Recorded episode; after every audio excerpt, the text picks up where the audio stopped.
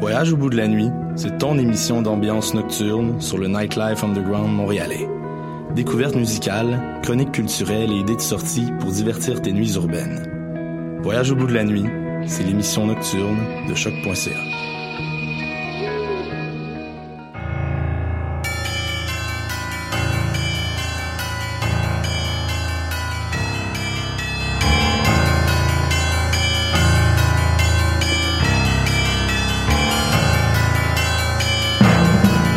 Bonsoir, vous êtes bien sur choc.ca, c'est Mission Encre Noire, tome 22, chapitre 272.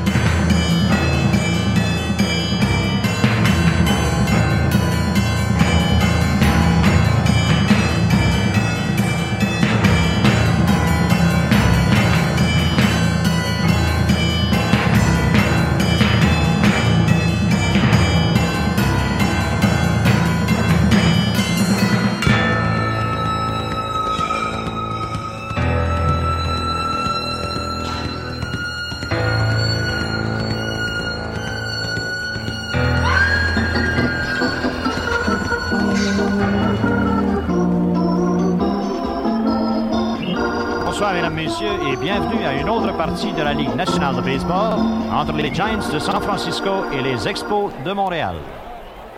Dans la besace, où s'accumulent mes nostalgies, la voix de Jacques Doucet décrivant tranquillement un match de baseball les soirs d'été à la radio représente un bien gros morceau.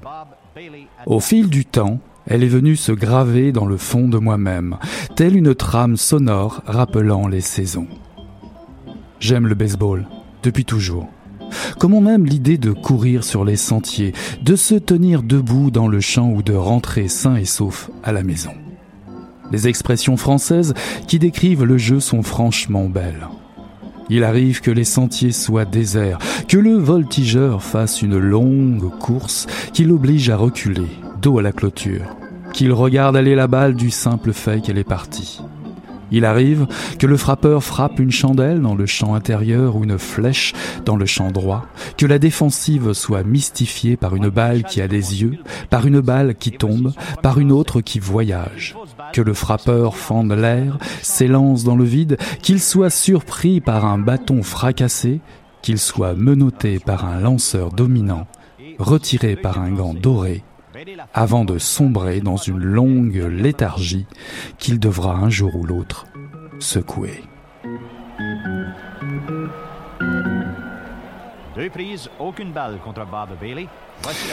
Bonsoir à toutes, bonsoir à tous. Ceci est un extrait des yeux tristes de mon camion de Serge Bouchard, paru en 2017 aux éditions Boréal dans la collection Compact. Dans ce livre, ils sont camionneurs, chauffeurs de métier, de ceux qui reconnaissent la fatigue de la route, son épuisement. Bien sûr, il y a des vieux camions, de beaux camions, ces belles machines qui vous font rêver et voyager d'un seul regard. On y trouve aussi la fierté des gens de l'Est de Montréal, ce bout de la ville d'il y a une cinquantaine d'années. Il y a des avions déboussolés, ceux qui dessinent des nuages rectilignes dans le ciel. On y parle de cette ville, dont, on ne sait où elle commence, où elle finit, sur cette île qui portait le nom algonquien de Manata, habitée par la nation amérindienne des Lenni Lenapes, plus connue sous l'ethnonyme de Delaware. Plus loin, le carcajou, le diable des trappeurs canadiens français, nous fait rêver et fait ses valises pour Hollywood. Le loup, Mahigan, dans la langue inoue, nous parle de liberté et de politique. Et puis, et puis, il y a le souffle de la vie, l'immensité du néant, de la mort. On y parle d'écriture, de la beauté des lacs et des rivières, les courses aux côtés de Michel Laframboise, Pierre L'Espérance ou Jean-Baptiste Faribault, parlant français, anglais, algonquin, sioux et qui s'adresse aussi bien à Dieu, Manitou ou à Kantanka. Massaswat, vieux sage de la nation Wapanog, nous parle de la terre qui n'est pas à vendre et le peuple Woolostok, plus communément devenu Etchemin, peuple brillant et oublié de l'histoire, retrouve toute sa superbe sous la plume et la voix. Et quelle voix? Celle que beaucoup reconnaissent sans mal au premier coup d'oreille vers le poste radio. Serge Bouchard, anthropologue, auteur et animateur, qui est notre invité ce soir à Mission Encre Noire. Bonsoir Serge Bouchard. Quelle présentation. Oui, bon, oui. Bonsoir. Merci d'être notre invité à, à, Mission euh, Encre Noire, qui n'a jamais croisé ici ou là votre voix de toute façon, ou vos écrits, euh, que ce soit à Radio-Canada Première autour d'émissions phares telles que De remarquables oubliés, Une épinette noire nommée Diesel, et bien sûr l'incontournable Les chemins de travers, animé pendant 16 ans. On peut vous suivre aujourd'hui à C'est Fou, tous les dimanches soirs en compagnie de Jean-Philippe Plot, et vous apparaissez également à l'affiche du film Hochelaga Terre des âmes. Les, yeux tristes de mon camion a reçu le prix littéraire du gouverneur général du Canada 2017 dans la catégorie essai. Dites-moi, pour commencer, considérez-vous vraiment votre livre comme un essai? Ben, je sais pas. J'ai souvent, euh, j'ai souvent eu ce problème, c'est-à-dire, ben, c'est un beau problème finalement. C'est peut-être un, peut-être une qualité, puis c'est peut-être un compliment. Mais j'ai souvent fait des un travail qu'on dit inclassable, c'est-à-dire, euh, on sait pas trop ce que c'est. Euh, ce que je fais, on sait pas trop ce que c'est. Alors, c'est c'est pas un manuel d'histoire, c'est pas un roman, c'est pas. Puis justement, on pourrait se poser la question est-ce que c'est un essai? Mais pendant longtemps, j'ai souffert un peu de ça pour, euh, pour la reconnaissance, pour les prix, pour ceci et cela. Mais on ne sait pas trop ce que je fais. Euh, moi, je le sais, ce que je fais, ou, euh, mais c'est toujours la même chose. Ce sont des petits propos euh, qui tournent toujours autour d'un même sujet, qui est le sujet de la mémoire, qui est le sujet de l'espace, le temps et l'espace, la territorialité, l'identité. Euh, enfin, ben, je peux je peux pas être aussi bon que vous là, parce que c'est tellement beau ce que vous avez dit tantôt. Oh ben écoutez, je non mais euh, du résumé, c'est du résumé impressionniste et de la petite de la petite synthèse. C'était vraiment ça. Hein, alors, euh, qu'est-ce que je voulais Je je sais pas si c'est un essai. Ça pourrait être un poème. Hein? pourquoi pas Pourquoi pas? Pourquoi pas? C'est de la poésie. C'est euh, c'est un peu d'histoire, c'est un peu de poésie, c'est un peu de tout, c'est tout mélangé. Donc il est, il est quand même difficile de, de vous situer, euh, ben, sans doute un peu comme tout le monde, j'ai envie de dire, mais on peut dire quand même que vous êtes chroniqueur, homme de science, poète, conteur, médiateur, communicateur, historien, écrivain. Vous luttez contre les, les idées euh, reçues, mais j'ai quand même remarqué à travers vos écrits, vous privilégiez le plaisir et la rigueur de l'écriture jusque, jusque dans le détail, ça, se voit et ça se lit. Pour vous, que représente euh, l'acte d'écrire? Ben, vous, touchez du doigt quelque chose de très très important pour moi. J'ai un amour immodéré à la fois des mots et, de la phrase et, de l'écriture. Même quand je parle, je fais attention à ce que je dis, puis de la façon dont je le dis, et les mots qui sont choisis et euh, donc, ça se traduit à l'écrit, puis il y a une relation entre mon écriture et ma façon de parler aussi, ou ma façon de raconter. Souvent, on m'a dit, euh, quand on vous lit, on vous entend. Ou, euh, ou quand on vous entend, on a envie de lire, c'est un peu ça, non? C'est ça. c'est une écriture parlée, ça c'est sûr. C'est une, une, écriture parlée, très assumée parce que je suis issu donc d'une culture de tradition plutôt orale que écrite. Et euh, cette écriture est à la fois très, très, très travaillée et très, très, très, euh, je dirais, euh, il y a une sorte d'élan sauvage dans cette écriture-là, qui est la, le conteur qui s'emballe. Alors vous êtes anthropologue, comme je le disais euh, en introduction. Vous avez présenté votre mémoire de maîtrise sur le savoir des chasseurs inuits du Labrador et votre thèse de doctorat décrit et analyse la culture des camionneurs au long cours dans le nord du Québec. Alors évidemment, on retrouve ces sujets ici, dans ce livre. Euh, pourquoi à ce point vouloir réhabiliter le monde d'hier? Serait-ce le besoin de retrouver une beauté perdue? C'est lié, ben, là d'abord sur, ces questions, sur euh, le, travail chez les Inuits. Le travail chez les Inuits se situe entre 1969 et 1974. C'est, c'est quand même cinq ans de travail. Le travail chez les camionneurs, c'est un autre cinq ans de travail. Donc c'est dix ans de ma vie consacrée à la recherche dans ces domaines. Mais c'est le même sujet, en fait, euh, que j'abordais, qui est à la fois le sujet du nomadisme, euh, de la liberté, d'une sorte de, de, résilience, de patience et de temporalité qui, qui échappe au monde moderne. Donc, je suis condamné à travailler dans le passé, finalement. Mais il y a plus que ça. Euh, ma, ma, recherche porte sur l'identité profonde des êtres humains, euh, notre propre identité de nous. Euh, on nous a trop longtemps fait croire. En fait, je réponds à une question euh, qui m'a plus qu'agacé, qui m'a rendu fou. Euh, qui sommes-nous, euh, parlant français en Amérique du Nord, après 400 ans? Alors, 400 ans de, de, de, relations avec le continent nord-américain, parlant français, fréquentant les Amérindiens, ayant parcouru tout l'espace nord-américain, qui sommes-nous? Quand j'étais jeune, on m'a expliqué que j'étais un Canadien français catholique, donc que j'étais une sorte de Français de France survivant en Amérique depuis 400 ans. Donc, c'était la théorie de la survivance. Et que j'avais cette unicité que j'étais un catholique.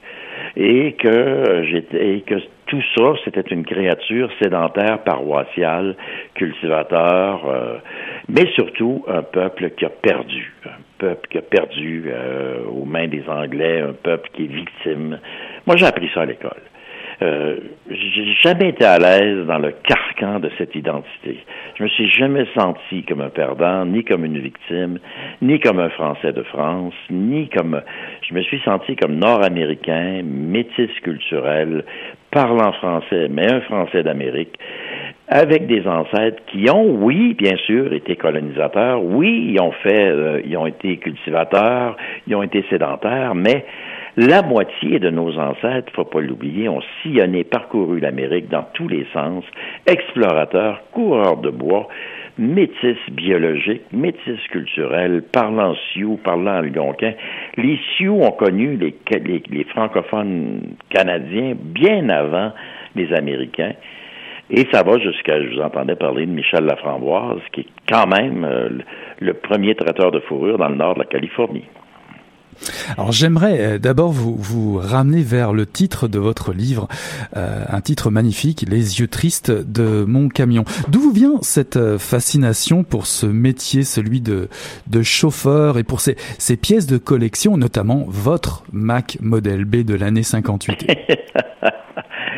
Ben, la réponse est très simple. Hein. C'est, je vous dirais, c'est de culture et de famille. Vous, vous avez mentionné, je suis, de l'est de Montréal originaire de l'Est de Montréal, donc d'un quartier ouvrier, industriel, archi-industriel, où il y avait, euh, quand j'étais petit garçon, un très, très grand nombre de camions qui transportaient du pétrole. Et ma, ma propre parenté, mes oncles étaient chauffeurs de camions, mon père était chauffeur professionnel. Donc, euh, l'univers du, chauffeur et, je dirais, l'univers du camion c'est des choses que j'ai intégrées euh, depuis que je suis tout petit. Et depuis que je suis tout petit, j'ai vu l'esthétique, j'ai vu la profondeur symbolique, la profondeur. les camions avaient des visages pour moi. Euh, et ils transportaient euh, une mémoire, ils transportaient, ils étaient le témoignage de voyage en hiver, en Abitibi, sur la côte nord. Alors, j'ai tiré cette passion de ma jeunesse et de ce regard sur les camions. Mais c'est une vision que j'applique à peu près à beaucoup de choses dans la vie. J'ai aimé aussi, je vous dirais, de façon naïve, j'ai aimé les autobus. j'ai aimé paquet de choses assez bizarres. Un, paquet de choses qui vous ramènent euh, quand même pas mal dans le voyage, parce qu'on en parle beaucoup du voyage dans ce livre, j'allais dire même dans vos livres, mais dans celui-là, euh, d'ailleurs, il y a, y a, trois grandes parties. Euh, la première intitulée Tout ce qui nous échappe, la seconde celui qui va trop vite est impoli, et la troisième, le parti du loup. Dans cette première partie, justement, parlant de, de voyage, j'ai comme eu l'impression qu'on était dans une sorte d'hommage, euh, une illustration un peu de ce qui vous a fait et de ceux qui vous ont fait à travers des portraits euh, de vos oncles et tantes d'Amérique, à travers votre passion pour le baseball et la fameuse voix de Jacques Doucet, vos souvenirs en tant que conteur. C'est une partie assez, une première partie très nostalgique, mais qui vous a donné envie de voyager oui, puis euh, je sais pas, c'est dans cette première partie où je parle de mon premier voyage initiatique en Californie. Oui, tout à fait. Euh, en coccinelle, donc en Volkswagen Beetle, à l'époque, à la grande époque des migrations de la jeunesse de l'Est de l'Amérique vers l'Ouest de l'Amérique, vers la Californie. Bon, moi, j'ai fait ce voyage-là en Californie. Oui, c'est une sorte de... C'est le respect que je porte au chemin parcouru. Et par moi, et par les autres. Et, ce que vous êtes très, très important, la reconnaissance de ma dette envers ma famille, mes ancêtres, ma, ma société, ma communauté, tout ce qui a été fait dans le passé. Donc, c'est un regard qui est à la fois nostalgique, bien sûr, mais c'est aussi qui va puiser de l'énergie dans, dans tout ce qui a été fait. Et le portrait de famille, mes oncles d'Amérique, dont, euh, bon, là, quand j'y repense, en, ça va se faire un bout de temps je l'ai écrit, mais je suis très fier de ce texte-là, qui donne de l'importance à des gens qui autrement pourraient être oubliés, parce que c'est, c'est des gens qui passeront pas à l'histoire. Mais pourtant, c'est des gens, euh, quand on, on, prend chacun de mes oncles du côté paternel, un par un, puis je le fais dans le texte, je dis, ça n'a aucun sens. Euh, la variété des destins, la, l'incroyable euh, itinéraire de chacun de ces hommes qui ont connu la guerre, qui ont connu l'Europe, qui ont connu les, les petites jobites, les grandes, les grands amours, les, grands, et puis qui se sont trouvés dans des situations incroyables qu'on documente pas assez aujourd'hui, évidemment, puisque on a tendance à être amnésique. Alors on parle aussi beaucoup, bien entendu, d'Amérique euh, dans, ce livre du Québec, d'Amérique. Vous considérez-vous comme un écrivain de l'américanité? J'entends par là euh, un écrivain qui, appartient euh, au, continent, à, cette Amérique, mais qui dépasse peut-être un peu le Québec francophone, qui ne l'oublie pas, mais qui s'ouvre à l'altérité. Vous parlez beaucoup des Amérindiens, mais on peut aussi inclure Haïti, l'Amérique espagnole. Êtes-vous un écrivain de l'américanité? La réponse est oui. Et la réponse est oui. Je vais faire une réponse simple. Oui, je suis un écrivain de l'américanité. Le Québec est trop restreint euh, à, mon goût.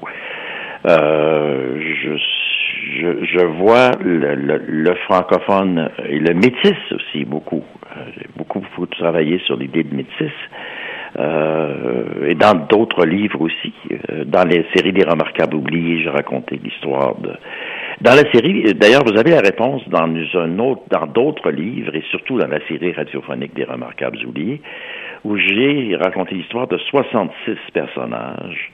Euh, mais ces personnages sont à l'échelle de l'Amérique, c'est-à-dire ces histoires sont euh, où on voit qu'il y a un lien entre euh, Rivière-du-Loup et l'Oregon. Ah bah vous devez certainement euh, parler de, de, de, votre série Ils ont fait l'Amérique et Elles ont fait l'Amérique. Exactement. C'est ça. Exactement. ben dans les livres, ça s'est traduit comme ça. Les livres s'appellent Elles ont fait l'Amérique, Ils ont fait l'Amérique.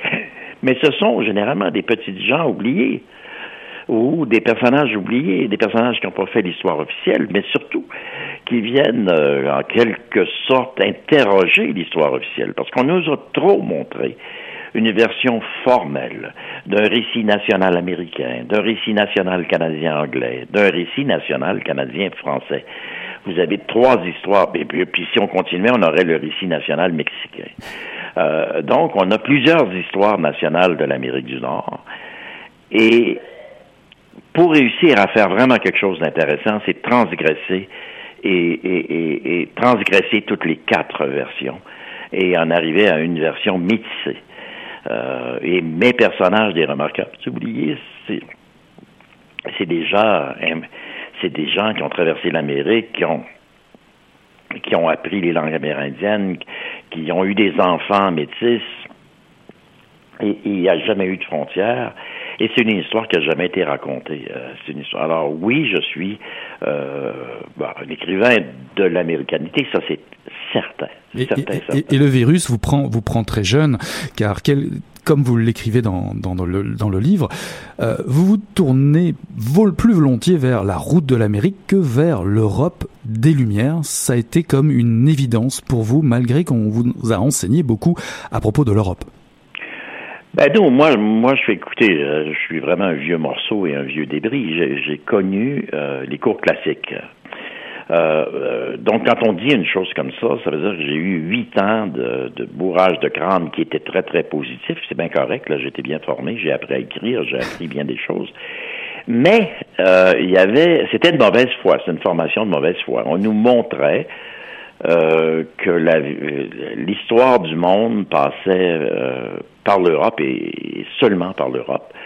Et on nous montrait, on nous, on a appris l'histoire de France. Mais moi, j'ai été formé à l'histoire des Grecs, les Grecs, la philosophie grecque, la langue grecque, euh, l'histoire de la Grèce, l'Empire romain, les Romains, les Romains. Ensuite, la, France, les rois de France, euh, etc. on n'arrêtait pas. Ensuite, la littérature française, puis ensuite le cinéma français, puis etc. tout ça est parfait.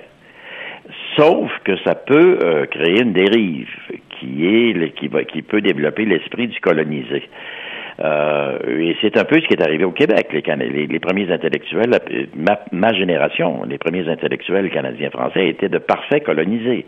C'est des gens qui, qui croyaient que quel malheur d'être né ici.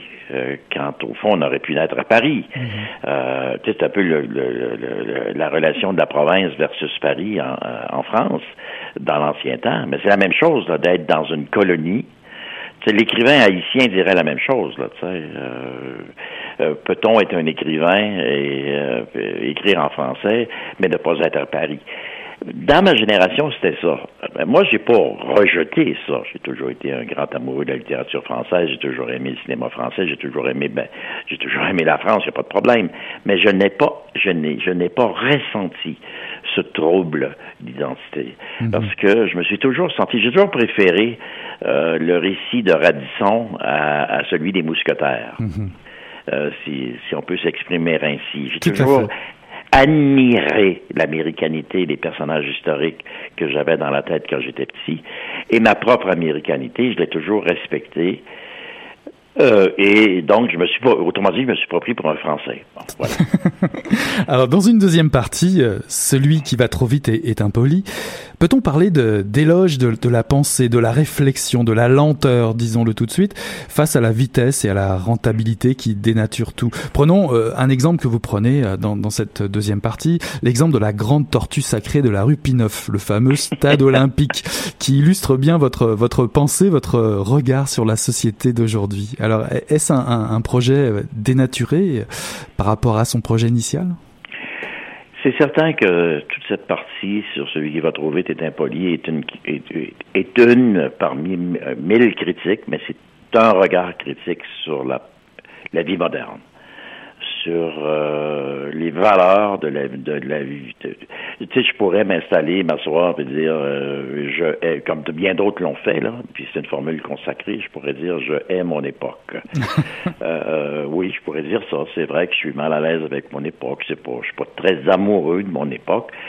Euh, mais il y a quand même une critique sérieuse autour de l'accélération de tout, euh, du tournoi de tout et de et, et, incapable de, finalement d'être incapable de, de prendre son temps de réfléchir, de se recueillir, de voir le beau, de reconnaître le beau, de reconnaître le profond, au fond, de démêler les choses dans la vie, les choses fondamentales et essentielles dans la vie. En ce sens-là, c'est la vieille complainte des, des, des de, c'est la vieille complainte de Socrate, je dirais là, mais euh, à la sauce d'aujourd'hui, euh, quand on quand on se regarde vivre. Dans le cas du stade olympique, euh, c'est quelque chose qui m'apparaît tellement évident, le, courant de pensée qui a condamné cette structure, euh, sans jamais s'arrêter une seconde puis dire merde, quelle belle structure sur le plan architectural, quel monument. Et quand bien même il serait inutile, parfaitement inutile, ça resterait une œuvre d'art.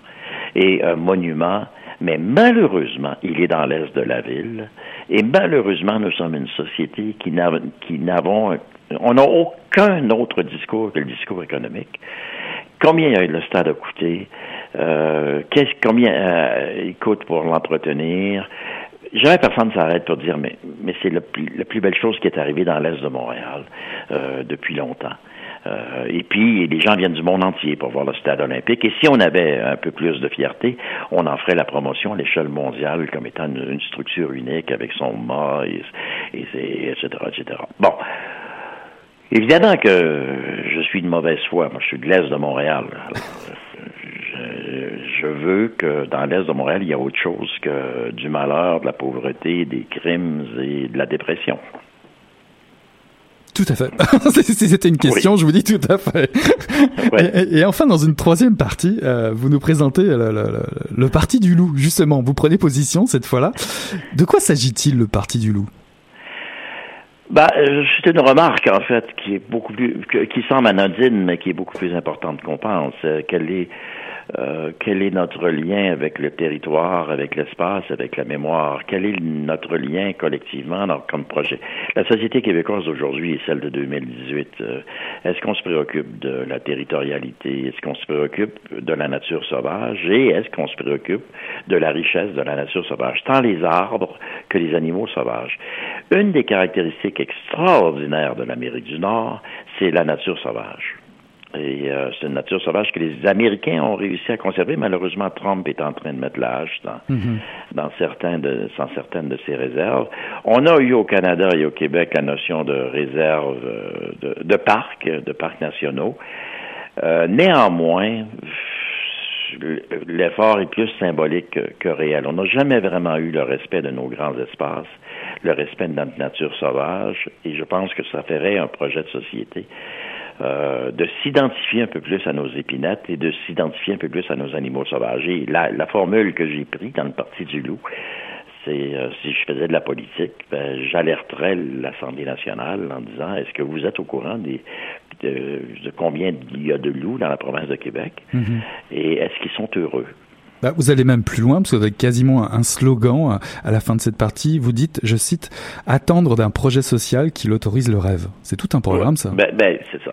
Exactement. mais, mais je le répète sur toutes les tribunes. Euh, je pense que euh, toutes les sociétés du monde actuellement, mais surtout les sociétés de, l'Occident, euh, ont un foutu défi à relever. Ça, ça s'appelle un projet de société original sans précédent qui inclut le rêve, l'imaginaire et des valeurs morales indéfectibles.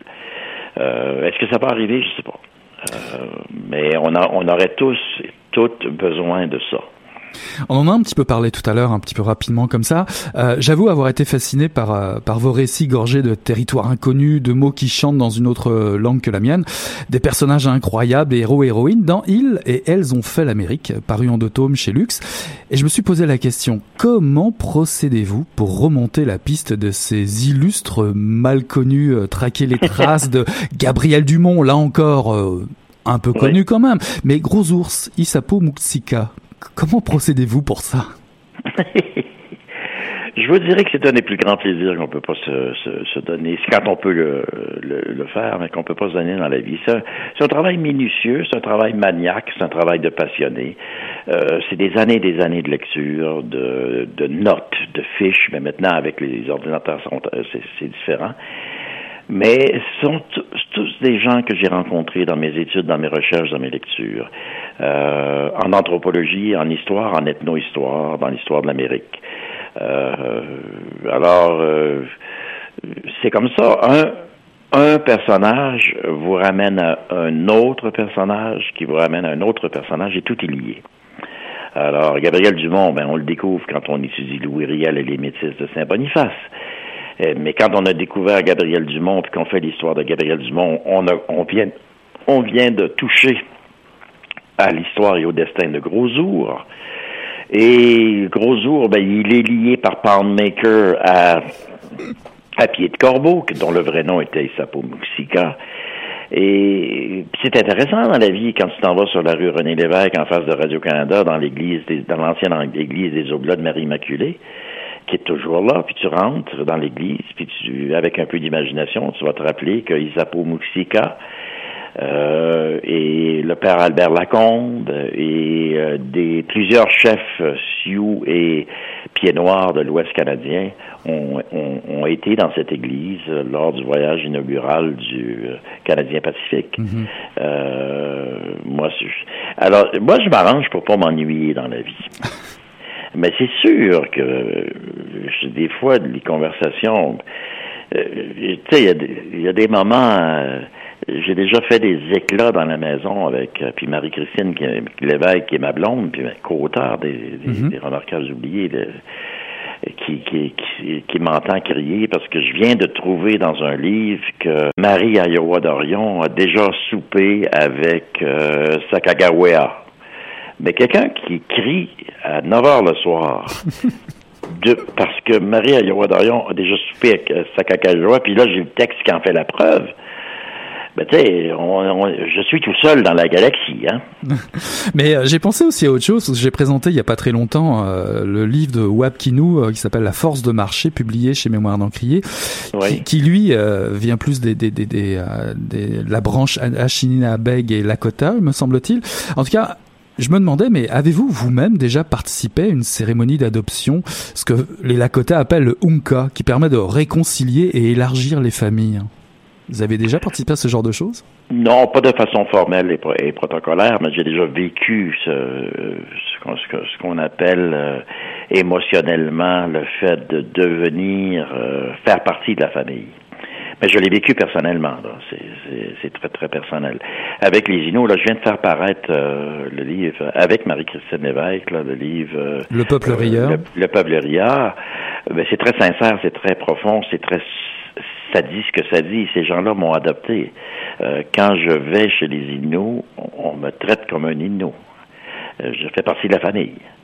Et, euh, mais de façon protocolaire, de façon rituelle, non, je me suis. Alors, la, la, question logique à tout ça, êtes-vous plutôt Manitou, Dieu ou Wakantanka? Je ne saurais pas répondre à cette question. Je répondrais comme euh, Robert Charlevoix, je suis un gars bien ordinaire. Bien ordinaire. En tout cas, Serge Bouchard, vous avez tant connu, tant partagé. Qu'est-ce qui vous pousse encore à écrire, à nous raconter encore aujourd'hui? Le, plaisir, le plaisir et la passion est encore là. Euh, je suis encore en train de lire, je suis encore en train d'écrire. J'écris toujours. Je suis comme un vieux pianiste qui joue toujours, beaucoup, beaucoup. Euh, parce qu'écrire comme je le fais, c'est comme faire ses gammes. Hein. Euh, c'est un, un, énorme travail. C'est beaucoup de. Tu sais, quand tu vas écouter quelqu'un qui joue du piano puis qui joue bien, ben tu te dis, ben, ben ça a l'air facile. Hein. ça a l'air facile. Je l'écoute, mais il y a un travail énorme derrière tout ça. Mais moi, ça me fait vivre. J'amorce euh, l'époque de ma vieillesse. Euh, je ralentis beaucoup physiquement. De toute façon, je suis, je l'explique dans les yeux tristes de mon camion, je suis en train de perdre l'usage de mes jambes. Euh, le vieux routier va devoir bientôt accrocher ses clés de voiture. Mais il reste que là, le bout par lequel je vis le plus, c'est ma tête, c'est mon écriture, c'est ben, vous avez parlé de ma voix, mais c'est c'est le fait de parler. J'adore faire de la radio. J'adore j'adore le travail que je fais, mais qui est pas un travail, mais c'est J'adore ce... Alors, euh, voyez-moi comme le, vieux peintre qui continue à peindre. Hein, bah, tant qu'il pourra tenir le peintre. Et eh ben, très cher pianiste, nous serons ravis d'accueillir encore vos futures mélodies ici à, Mission Encre Noire.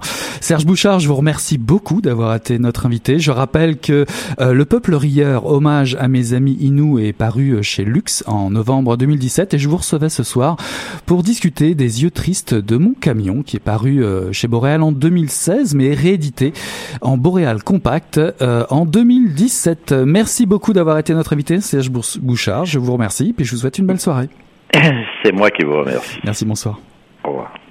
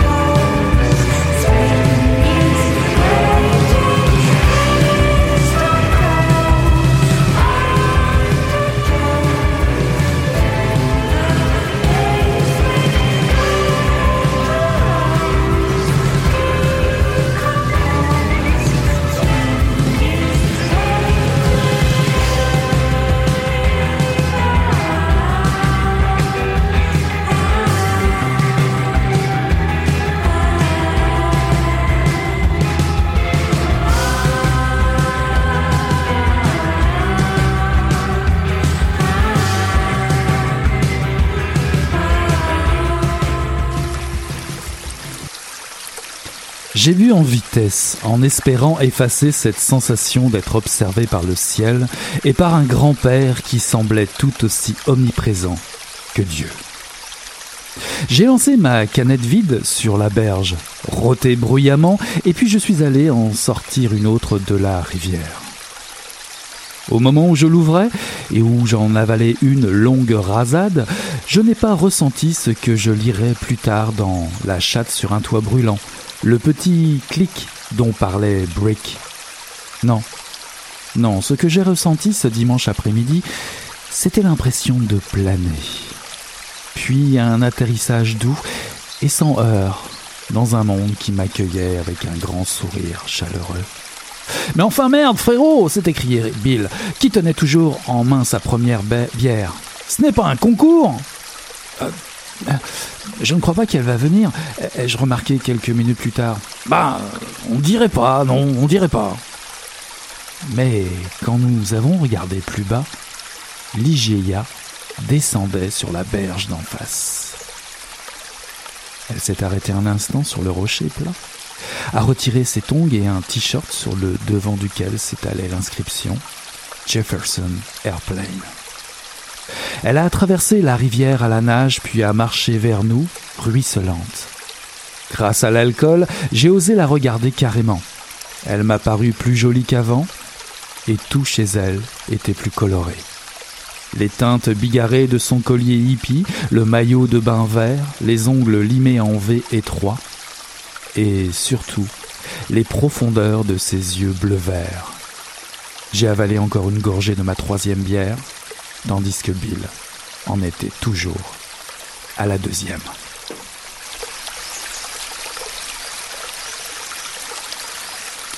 Ceci est un extrait de Par le vent pleuré de Ron Rash, paru en 2017 aux, aux éditions du Seuil et traduit de l'anglais par Isabelle Renares. Ron Rash nous ramène euh, vers la fin des années 60, plus précisément en 1969 à Silva, une petite ville des Appalaches. L'écho de la guerre du Vietnam, les mouvements pacifistes de Berkeley réprimés dans le sang, les marches pour les droits civiques ou l'assassinat de Sharon Tate sont encore bien loin des préoccupations quotidiennes, comme venant d'une autre planète. Ron Rash connaît bien ces petites communautés, il y est né, il y a grandi et y réside encore. Né en Caroline du Sud, titulaire d'un doctorat en littérature anglaise à l'université de Clemson, l'auteur a gagné bon nombre de prix pour ses romans. On citera pêle-mêle Une terre d'ombre paru chez Le Seuil en 2014, Le chant de la Tamassie en 2004 paru au Seuil et Serena en 2008 paru aux éditions du Masque. Par le vent pleuré est une phrase tirée de l'écrivain Thomas Wolfe, un auteur que Eugene, comme sa mère, affectionne particulièrement, jusqu'à vouloir en faire le sujet d'un mémoire de maîtrise. Mark Twain, euh, Edgar Poe, Jack London, Dickens, Jane Austen vont faire partie des lectures que la maman va laisser traîner dans la bibliothèque familiale. Notamment L'ange exilé de Thomas Wolfe, un livre à lire jeune, un livre qui parle de la perte de l'être aimé, du frère mort, un livre qui parle du manque de l'autre, de celui ou celle qui disparaît à jamais. Veuve, son mari est mort dans un accident de chasse, Eugène, Bill et leur mère vont être pris en charge par leur grand-père, un ancien combattant de la guerre de 14, médecin et notable de la ville de Silva un homme respecté et craint. Bill décrochera, selon le souhait de son grand-père tyrannique, le titre de chirurgien, tandis que Eugene, devenu écrivain, verra sa vie brisée par l'alcool, le départ de sa femme et de sa fille. Cependant, Run Rash déterre une sombre histoire lovée au cœur de ce passé tumultueux. Le Summer of Love de 1967 atteint Panther Creek l'été 1969, alors que Bill et Eugene entament leur traditionnel dimanche de pêche après la messe. Les deux frères vont croiser le vent nouveau de la contre-culture sous les traits de Ligia, une jeune femme de leur âge, confiée à un oncle fervent croyant pour la remettre dans le droit chemin, elle qui avait fugué pour rejoindre une communauté hippie en Floride. Elle va leur faire découvrir le sexe, l'alcool et la drogue, ainsi que la bande-son de toute une jeunesse qui plane sur les airs de Jimi Hendrix Experience, Jethro Tull, The Grateful Dead, Les Doors, Jefferson Airplane ou Moby Grape. Sous ses charmes, l'IGA va déclencher le vent de la discorde. Jalousie, débauche, culpabilité, rachat. Elle détruira bien des repères des deux frères et disparaîtra subitement pour réapparaître 46 ans plus tard, lorsque suite à des fortes pluies de printemps, des lambeaux de bâches bleues et de macabres petits ossements blancs vont être découverts.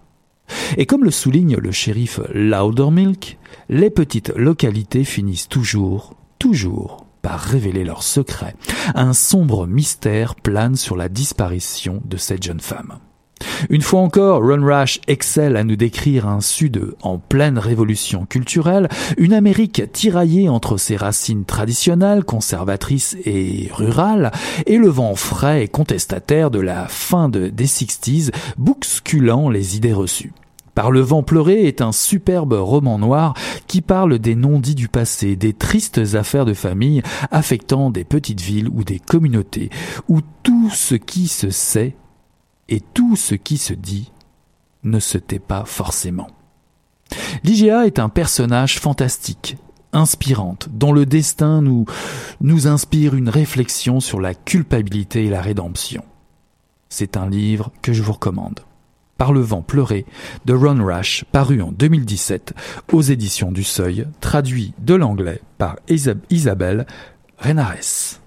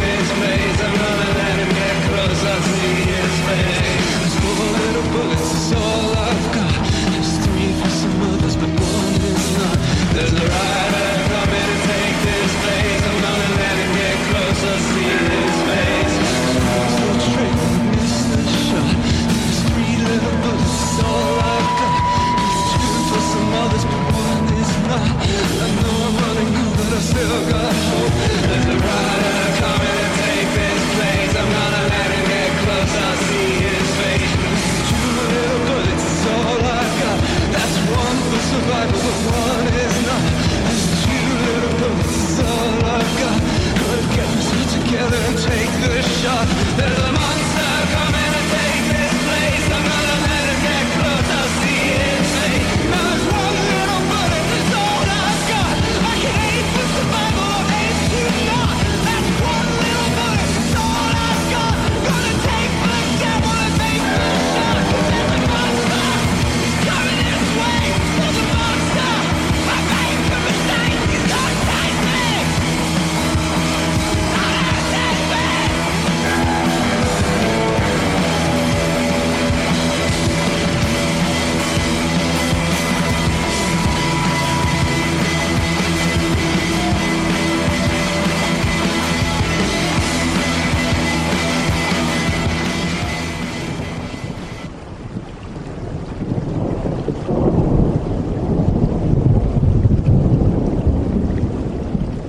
j'ai reposé les jumelles sur le guéridon. Mon visage ruisselait de larmes. Je suis tombé à genoux et je me suis mis à sangloter de joie en voyant défiler devant mes yeux ce qu'allait être la vie de Marie après ma disparition. Ce manque poignant qu'elle allait ressentir au quotidien pendant les premiers mois, ponctué d'atroces moments de détresse quand elle repasserait par les lieux, les cafés, bancs, squares et rues où nous avions vécu. Dans cette ville qui, sans moi, ne ressemblerait plus à un décor en carton-pâte. Cette effroyable sensation de vide qui allait trouer sa vie. L'incurable mélodie qui allait peu à peu la remplacer. Ce regard vague qu'elle aurait en soirée au milieu des rires de ses amis. Et même, après quelques années, cette tristesse soudaine qui lui sauterait encore à la gorge, en pleine joie, et l'obligerait à aller s'isoler sur le balcon pour fumer une cigarette. Des garçons viendront la rejoindre et chercheront à profiter de cette solitude pour essayer de l'entreprendre. Elle les enverra paître, sèchement. Pardon, pardon, j'ai cru que... Crois rien, fous-moi la paix. Pendant longtemps, les autres hommes lui paraîtront des fantoches, de risibles parodies de moi, le seul homme qu'elle ait jamais vraiment aimé.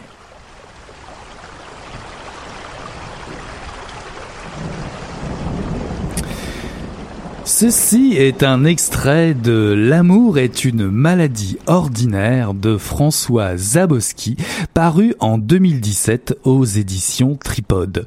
François Zabowski a publié Les femmes n'aiment pas les hommes qui boivent. Il n'y a pas de sparadrap pour les blessures du cœur. Les majorettes, elles, savent parler d'amour. Puis, il faut croire en ses chances. Et la famille est une peine de prison à perpétuité et autres proverbes. Ajoutez à cela un bandeau tapageur signé Amélie Nothomb, qui déclare avoir adoré le livre, hein, et nous voilà embarqués en pleine méfiance dans une lecture que je qualifierais de hum, fébrile. Et pourtant, et pourtant, lorsque dès les premières pages vous lisez, je cite, Les Parisiens sont des têtards pondus dans un ficus en peau, le tout agrémenté d'alcool, de caféine, d'anxiolytique, autour de l'un des couples les plus extraordinaires du monde, on se dit que quelque chose s'allume. François, la trentaine, est chanceux. Il a trouvé la femme de sa vie. Il est en amour, l'amour avec un grand A, celui qui fait serrer le cœur face à tant de splendeur. Vous doutez encore, hein? Mhm. Pourtant, à poursuivre la lecture, François décide que c'en est trop. Marie est trop parfaite et que l'amour ne peut que décliner. Idée affreuse en soi lorsque l'on est au top dans la plus belle ville du monde en plus, n'est-ce pas? La seule solution, disparaître, mourir, se suicider, pour rester à jamais dans l'éternel amour.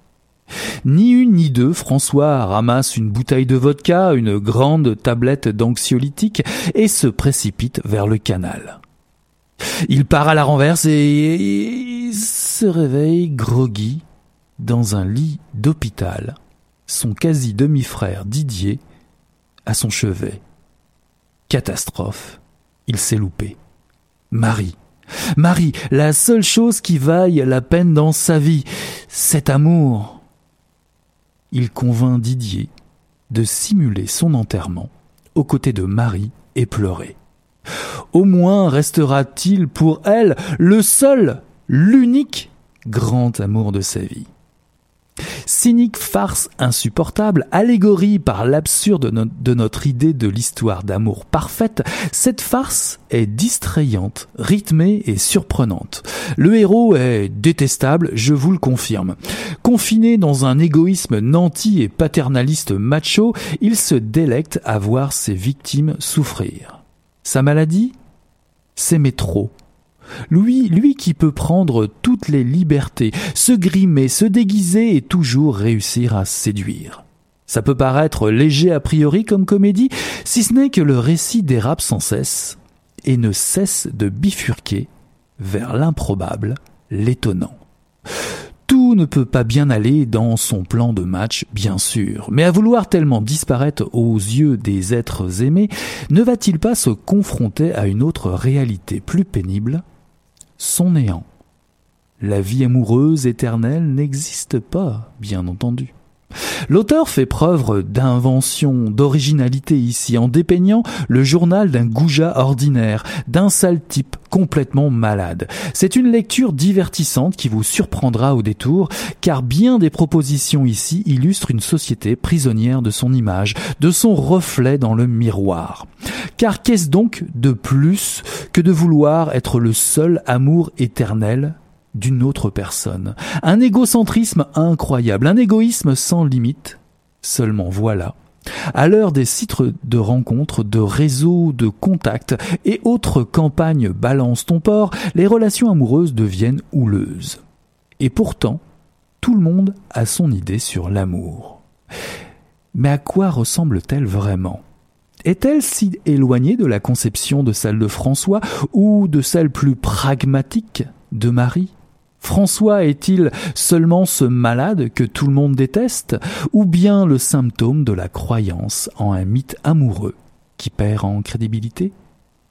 Je vous laisse aller vérifier par vous-même. L'amour est une maladie ordinaire de François Zabowski, paru en 2017 aux éditions Tripode.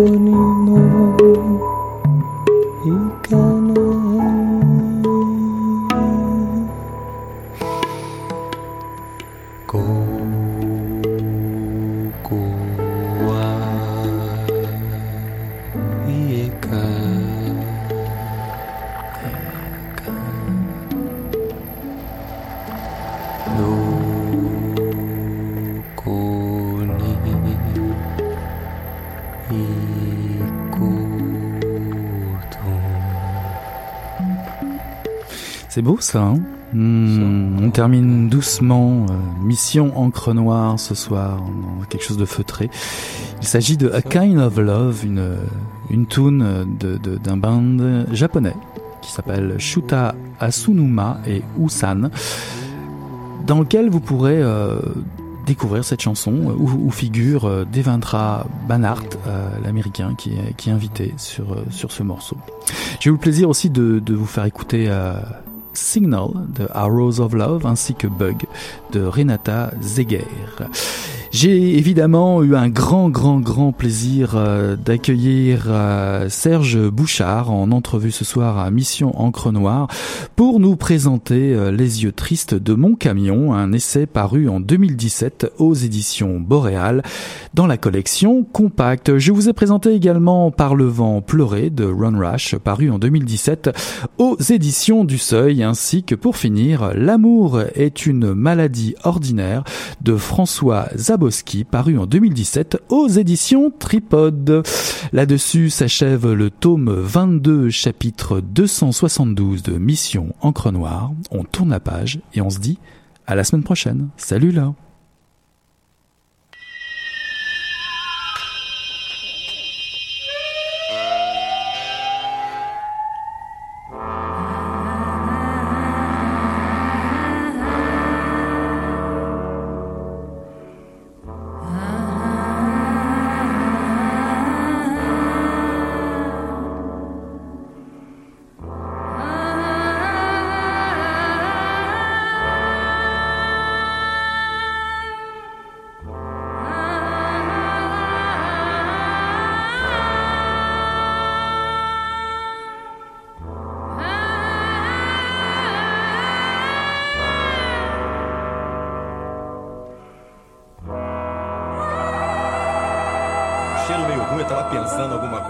fudeu, acho que mas o negócio tava bom, bicho. O negócio tava bom, só quando ele tava tão entupido. Né, Gostoso!